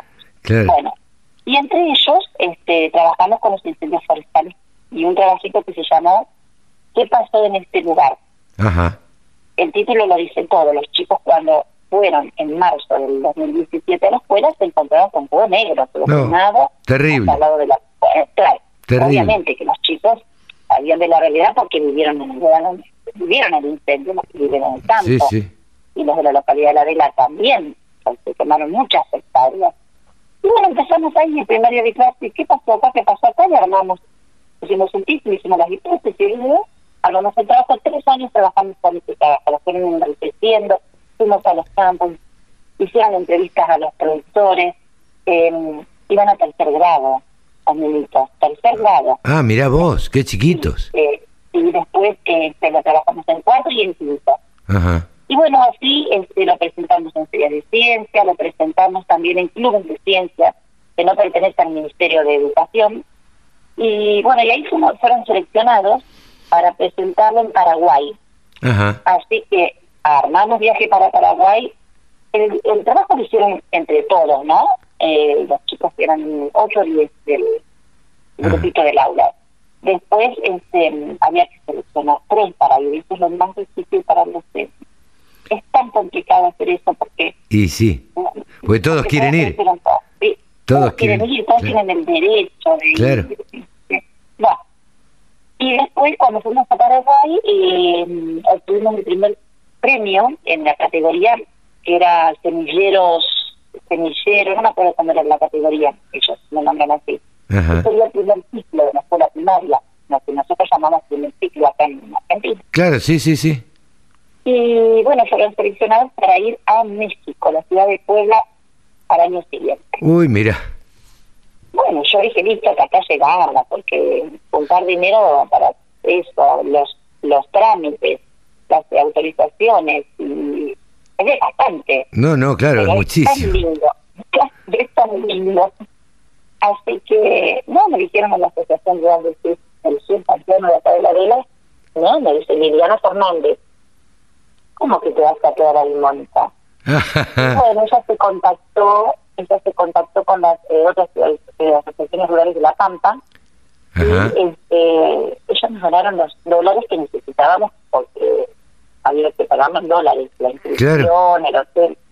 Y bueno, después todo el mundo nos ayudó. Desde una señora, no me olvido más que me mandó un mensaje, el juvenil, esa es tapicera. Mi mamá y yo juntamos esto, 300 pesos, te lo pongo así, porque esos 300 pesos lo dieron más que todos los dólares que nos habían juntado. Claro. Que podemos ayudar, para algo, para una botellita de, de agua. Nada, y así de esto, cantidad de ejemplos. Claro. Alguien que te y dice, ¿qué tengo que estar las varillas para los chicos? ¿Eso, Bien. ¿Eso en qué año fue, Moni?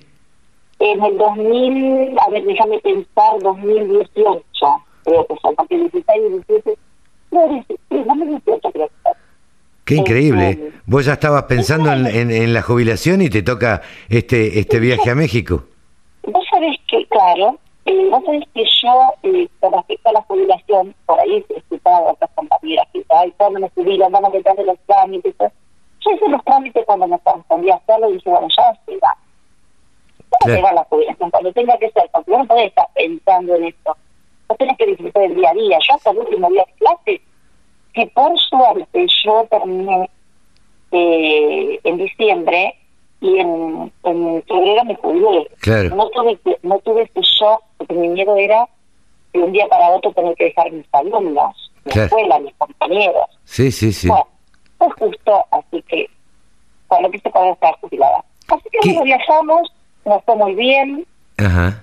experiencia, conocieron, imagínate, eh, niños y agentes de otros países, Sí, claro. eh, tuvimos, tuvimos un poco de miedo, sí, en situaciones, Y sí. pero, pero todo bien, este, las autorizaciones muy bien, eh, no, gracias a Dios bien. Y yo creo que eso fue por ahí eh, lo que mm, lo que llamó más la atención, que sea un maestro eh, eh, que salga de la escuela con los niños, que se arriesgue, que busque otra forma de enseñar. No, no, no, no, no, no cualquiera, no cualquier maestro. Yo he conocido maestros que dicen, no, yo a tal lado no voy. Mira, yo soy de Maipú. Eh, es un viaje que solíamos hacer era a Tandil. Y, bien. y había maestros que decían, no, no, no, yo a Tandil no voy con los chicos porque se pueden quebrar, o porque les puede pasar tal cosa, o porque se pueden caer, es peligroso. Y, y la verdad que había maestros, respetable posición, ¿no? Pero había maestros que no se animaban. Es lo que yo te decía, yo los respeto, no critico a nadie de no hacerlo. No, no, no. Estoy muy feliz con lo que lo hice y con los compañeros que me ayudaron y el personal no docente que tenía el portero y la celadora Silvia, que ellos, este, yo decía, tal cosa y ya tal, porque ayudándome a hacer stand, a armar una cosita, ella a preparar ropa para los chicos. Claro. O sea, eh, disfrutamos mucho el área, y mu- mucha gente. Sí, sí, sí, sí. Yo tengo alumnos que hoy en día los encuentro con papá y mamá y, y te recuerdan esas cosas. ¿Se acuerda el señor señor? Porque en esa época era señora Mónica, ¿viste? Claro. La señora. ¿Se acuerda señora Mónica cuando fuimos a hablarnos? Y bueno, esas cosas son hermosas. No, esas cosas, esos recuerdos son... Y además, Sí. la maestra de una, de, de una escuela rural es recordada siempre por, por los vecinos. Decime, ¿qué cantidad de alumnos tenía esa escuela? En su momento, cuando yo ingresé hace cuatro años, digamos, el campo estaba lleno de gente. Entonces había Ay, 80 no te, no te estoy escuchando bien, Sí, Moni. a ver ahí. A ver. A ver ahí. Ahí está perfecto. el teléfono. Ahí está en perfecto. Su momento, en su momento tuvo 85 alumnos. Ah, cuando el campo, en el campo vivía gente. Después Claro. cada vez menos por la crisis del campo, porque la gente se ha ido del campo. Sí, sí, sí. Este, así que tiene cada vez menos alumnos. Sí, bueno, sí. yo ruego a Dios que las escuelas hogares no se cierren, porque eh, de todas maneras la localidad de La Vela está muy cercana a, a esta escuela, hasta 20 kilómetros, y muchísimas familias de La Vela también necesitan de la escuela hogar, Claro. porque sus papás este, por ahí no pueden hacerse cargo. Vos sabés que las realidades de hoy en día en las familias son bastante bastante difíciles, ¿no? Bueno, Absolutamente. Absolutamente. Eh, Mónica, yo te agradezco esta, esta historia que nos has contado porque, porque bueno, son las cosas que enriquecen y, y mi objetivo es de alguna forma que se sepan estas cosas y que, y que la gente las escuche y que escuche las diferentes realidades y las realidades que se viven eh, Bueno. en el campo. Así que felicitaciones por los premios, felicitaciones por las cosas que, que has hecho en tu vida.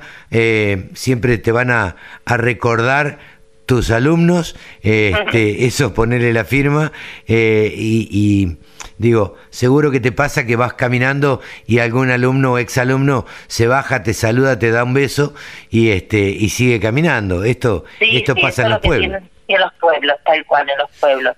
Yo siempre cuento una anécdota, otro día le contaba también a una periodista, que yo cuando recién ingresé a la escuela, que era muy joven, tuve un alumno en quinto grado. Sí. Él era un alumno ya grande, tenía 14 años, venía de otra escuela de campo. Y al tiempo eh, tuve a su hijita, Ajá. a Mayra, en primer grado. Claro. Y pasaron los años y tuve a Uma en primero o segundo grado, que fue la, la hija de, de Mayra, o sea, la nieta, La nieta. de Julio Corbalán. Claro. Así que imagínate, tres No, generaciones. No, tres generaciones. No, Sí. increíble. Estas cosas eh, solo se dan en, lo- en los pueblos o, en- Sí. o en el campo. Así que yo te, Bueno. te felicito por este premio Lía Encalada en Educación Rural. Eh, Mónica Sainz es con quien hemos conversado. Eh, Mónica, vos sos de la Adela en, en La Pampa. Y bueno, además de ser docente eh, en, en Educación Rural, hoy está jubilada y dedicada a, a- a la producción agropecuaria. Así que felicitaciones por todo esto. Bueno. Y, y bueno, y en algún momento nos volveremos a cruzar. Si Dios quiere. Muchas gracias, muy amable, Carlos. Mónica. Sáenz ha sido aquí la protagonista de esta entrevista para la Radio del Campo. Todas las noticias, toda la información.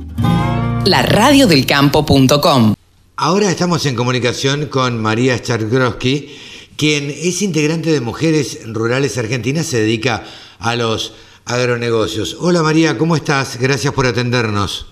Hola Carlos, ¿cómo estás? Buenas tardes. Un gusto estar con vos y tu audiencia. Bueno, te decía, gracias por atendernos. Queríamos, nosotros tenemos la costumbre en el programa y aquí en la Radio del Campo, es tratar de visibilizar y poner en valor todas las acciones que llevan adelante las mujeres rurales argentinas, que tanto protagonismo han tomado en este último tiempo.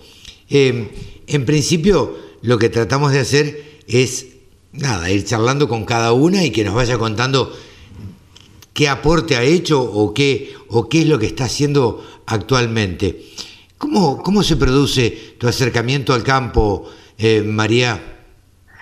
Bueno, eh, buena pregunta en mi caso, porque yo, bueno, hago comercio internacional hace 20 años ya, pero trabajaba en electrónica Ajá. y bueno, y me contactaron de la empresa Los Grobo, Ah, mira. eh, que buscaban a una persona con un perfil internacional, pero que no, no esté en el, en el rubro, que no esté en agronegocios, digamos. Que no estuviera contaminada. Sí, algo así, para formar. Fue para la primera mesa FOB de los Grobos que tuvo en Buenos Aires, porque ellos tenían, tienen aún, por supuesto, la mesa FAF en Carlos Casares. Y bueno, ingresé en esa mesa, trade, una mesa trade de FOB, de comercio internacional. Eh, y ese fue mi primer acercamiento, bueno, como entré, como entré al mundo del agro, del campo, de los agronegocios, y desde ahí, bueno, siguió mi carrera, pero fue con ellos y hace ya, esto fue en el 2010. Así que 11 años ya.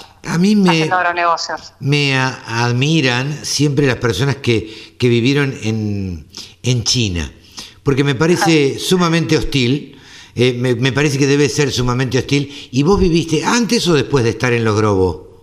Yo viví eh, el año que Los Grobos me contrata, eh, a mí me sale una beca del Instituto Confucio para estudiar chino mandarín en China. Ah, mira. Y voy a una universidad del norte, la Universidad de Chilín, a estudiar full time un mes y después viajo un poco por China, eso, lo acordé entonces con la empresa, me dejaron hacer la experiencia. Y después ya eh, al año siguiente que cambié de empresa a otra también del rubro, que fue el Grupo Cañuelas, con Compañía Argentina de Granos y Molino Cañuelas a la cabeza, es con quien, bueno, me ofrecen de ir a trabajar eh, a China abrir la oficina de grupo allá y bueno, y así fue como, como desembarco en China, al año siguiente con esta empresa. Claro, eh, como te decía, a mí me, me llama la atención las personas que he, trabajado para empresas que tienen oficinas en China y, demás desde la consultora y realmente me, me, admiran las personas latinas que pueden vivir eh, allá en China o que han vivido allá. Contame esa, esa experiencia, ¿cómo fue? ¿Cómo la viviste vos? Bueno, y una experiencia muy intensa eh, que hasta el día de hoy no la tengo presente muchas veces con paisajes, con lugares, con gente. Es eh, muy diferente para el occidental, diría en línea general. Claro. Y, y bueno, desde las comidas, las costumbres, la gente, las modalidades de hacer negocios, es todo muy, muy, muy diferente. Y creo que mm, la clave está en en la flexibilidad, en la flexibilidad y en la apertura a vivir esta nueva cultura, eh, bueno, de la mejor manera, donde uno eh, indefectiblemente también mantiene sus, un poco sus valores, o sea, y su, su forma, ¿no? Porque también es tan, el choque es tan notorio que a veces uno, bueno, te cerras un poco a lo que, a lo que solías hacer. Entonces, por ejemplo, en mi casa, eh, la cocina, lo que cocinaba yo y comíamos después con, con que quien fue quien es mi marido hoy, pero era mi novio, eh, era comida, era como estar acá. Yo hacía empanadas, y hacía milanes, o sea, era todo lo mismo. Ahora salía de la esquina y bueno, los olores y las comidas, nada que ver. Pero ahí era como que no entraba nada chino. Sin duda, eh, la vida es absolutamente distinta, pero nombraste algo que me llamó la atención, la forma de hacer negocios. ¿Cuál es la forma distinta de hacer negocios? Bueno, primero, eh, aprovechando esto que soy mujer, eh, voy a comentar que en China nunca tuve ningún tipo de problema de ser mujer en un puesto alto y sentarme a negociar en, general con dueños, con altos directores. Jamás tuve el comentario o la, sensación de que por ser mujer eso no podía ser y tiene mucho que ver con, con China, con la cultura, con el comunismo, que es un sistema que iguala a la mujer y al hombre, y de hecho puedes ver mujeres en construcción sin ningún problema, ah, eh, mujeres manejando ómnibus como si nada, y, y, también muchas mujeres directoras y dueñas de empresas. Ah, Entonces, en ese sentido, ya de por sí creo que, si bien Argentina cada vez vamos más hacia eso, aún falta y China ya lo tiene bastante eh, aceitado en lo que es negocios. En política, no, no es así. Eh, la preponderancia del hombre es muy notoria, pero en negocios, como te digo, es bastante variada. Tenía, y después tenía agendado preguntarte cuál era el rol de la mujer en China, pero te adelantaste, me lo comentaste. O sea, ocupa, un poco. Un poco eh, ocupa un, rol importante la mujer en China. Eh, sí, para completarte eso, la mujer, por ejemplo, maneja las finanzas de la casa y tiene, el tiene acceso directo al sueldo. O sea, el hombre muchas veces recibe el sueldo de la cuenta del Banco de la Mujer, que es quien administra el dinero claro. Eh, totalmente. las finanzas de la casa y de hecho hay, hay una provincia en una ciudad en verdad al norte de China que es un matriarcado, no me sé el nombre ahora, pero que está la, esa pequeña sociedad que es de, de, de, gente que, eh, no aborigen, pero digamos que, que, no está en una ciudad. Sí. O sea, eh, campesinos totalmente, sí, campesinos, campesinos y, mm, sí, campesinos y también como en, pequeños pueblos, eh, que está administrada por mujeres y se reconoce como matriarcado y demás. Y no, después te completo lo de los negocios en China, que me decías qué diferencia, aparte de esto de la mujer, que es relevante, también cómo cierran los negocios, que con la modalidad de que es tan importante que te conozcan, hacer una relación personal. Eh, en muchos almuerzos se cierran negocios importantes. Em, y bueno, cosas que uno estando acá no, no es así ni, ni, tiene por qué pensar que en otro lado lo sería. Claro, claro. Eh, sí, eh, quienes con quienes he hablado sobre el tema me han dicho que eh, no nos escuchará nadie, ¿no? Eh, que hay que tener mucho cuidado con los chinos, ¿no? Que son bravísimos para los negocios. Y los chinos son los creadores, bueno, el camino de la seda, los chinos tienen comercio, son, es un país de hace más de 5.000 años, con lo cual, eh, y, grandísimos comerciantes, entonces tienen esa gimnasia totalmente incorporada, lo cual también lo alimenta mucho su desarrollo, porque es un país que al tener el régimen político que tiene, está la gente muy controlada y es como que el ciudadano chino hace lo que el gobierno le deja. Entonces lo deja trabajar, lo deja estar con la familia y bueno, y eso es lo que hace. Entonces eh, está muy entrenado en eso. Pero te quiero decir que hay chinos de primera con los cuales se pueden hacer excelentes negocios a largo plazo y una vez que te conocen y se sienten cómodos con vos y el negocio que armaste eh, salió bien, te van a querer por siempre. O sea, no es cierto eso de que no, el chino siempre te, eh, te hace trampa, te, te manda mercadería que no es. Pues pasa, pasa, pero no siempre. Sí, sí. Hay que em, buscar al chino correcto. Sí, sí, hay que encontrar el chino correcto. Eh, actualmente, María, eh, ¿a qué te dedicas vos? Bueno, yo sigo haciendo agronegocios como, o sea, hace 11 años, el último tiempo. Pero por tu cuenta. Decime. Por tu cuenta, digo. Trabajo independiente, con empresas agroexportadoras. Ahora estoy empezando recientemente un nuevo trabajo que, que va a ser otro formato ya, que es una plataforma, de hecho, muy interesante se llama Tridge, que es eh, como bridge de puente, pero en inglés tridge.com, y lo que hace es eh, dar información de mercado de primera línea, todo en agroalimentos, pero también hace trading, y es tecnología en agroalimentos, algo que yo hace rato quería empezar a trabajar, y bueno, voy a empezar. Ah, mira. O sea que, eh, ¿cómo es la plataforma? La plataforma es www.tvlarga.ri DGE Ajá. Trich.com. Ok. Eso después, si no, te lo paso. Y sirve, y sirve para eh, informarse y a su vez para hacer negocios. Sirve para informarse a, primera línea, o sea, donde pone información directamente de precios, algo que no es nada común en plataforma. Eh, y los proveedores que están en la plataforma están totalmente auditados, lo cual garantiza que el negocio, eh, y, y así como los que compran, sea seguro. Ah, mira. Y en todo lo que viene a ser agro y alimentos. Ajá. Bien, y, ya que estás en esto, digo, ¿cómo, ¿cómo estás viendo la Argentina en este contexto internacional, siendo mm, dependientes fundamentalmente de las exportaciones de carne eh, de China, precisamente? Sí, eh, yo tengo una mirada más amplia en eso. Creo que Argentina, bueno, ¿cómo lo veo? Veo que quiere salir de, esta pandemia en la que, en la que entró y, empezar a, o sea, sacar la cabeza, empezar a, remar.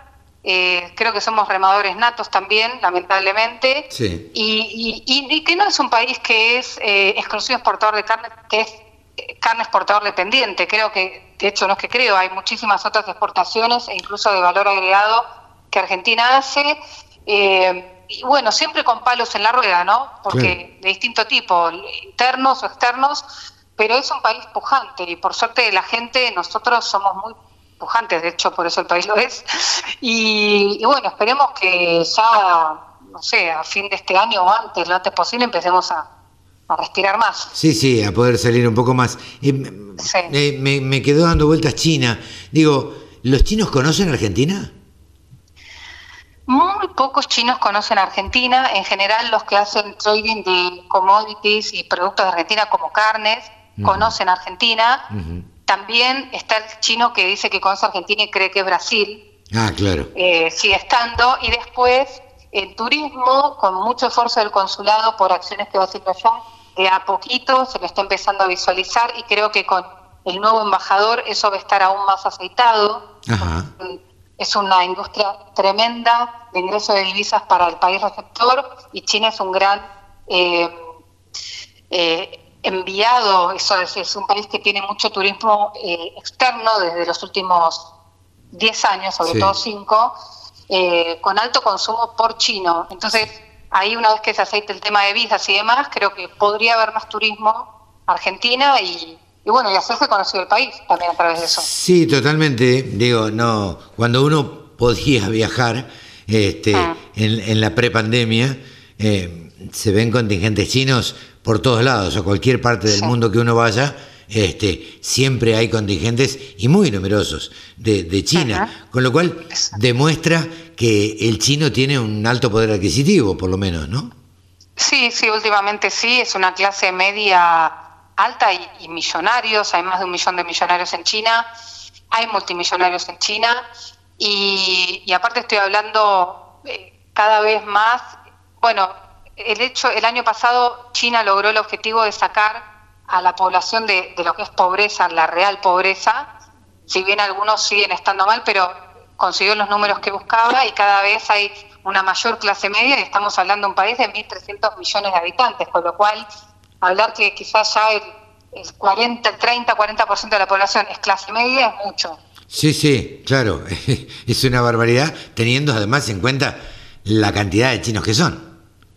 Sí, aparte un chino que es muy ávido de consumo, de conocer, porque estuvo, no nos olvidemos, eh, su, su, historia fue un país cerrado al exterior, que se empieza a abrir en los últimos 40 años lentamente, pero ya muy notoriamente en los últimos 10 años China es un país que se define comunista, pero tiene un montón de políticas capitalistas y bueno, y su gente se mueve mucho también por el, dinero que va adquiriendo de manera individual. Entonces, eh, es un chino que está ávido de consumo, de cosas nuevas, de, alimentos con valor agregado, eh, que se fija en los packaging, que no le da lo mismo comer algo eh, hecho en China que del exterior, le da mucha preponderancia a lo importado, aunque sea malo, el chino cree que si es importado es rico y bueno. Ah, mira. Eh, pero sí, y eso lo mucho consumidor nuevo, que aún, bueno, se está formando. Claro, claro.